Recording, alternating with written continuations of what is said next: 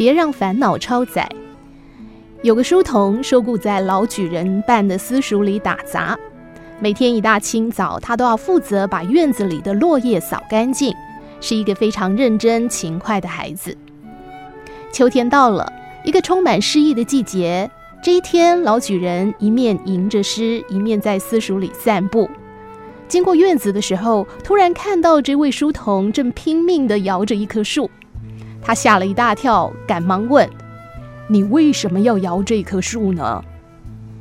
书童认真的说：“先生，我每天扫落叶好累哦，今天已经扫完地了，但我想把明天的份也一起摇下来，先扫掉，这样明天就没事了。”老举人笑了笑，并且摸摸书童的头说：“孩子，不管你现在怎么摇，明天落叶还是会落下来的。”当天扫当天的落叶就够了。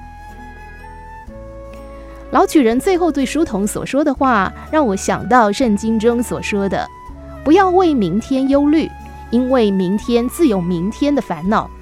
一天的难处，一天受就够了。”想一想，我们是不是也像故事中的书童一样，经常预知明天的烦恼和痛苦呢？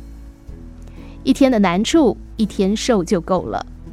千万不要让烦恼超载，学习用乐观代替消极，尽力做好一切，不要去预知明天的烦恼，人生会有更多的欢笑。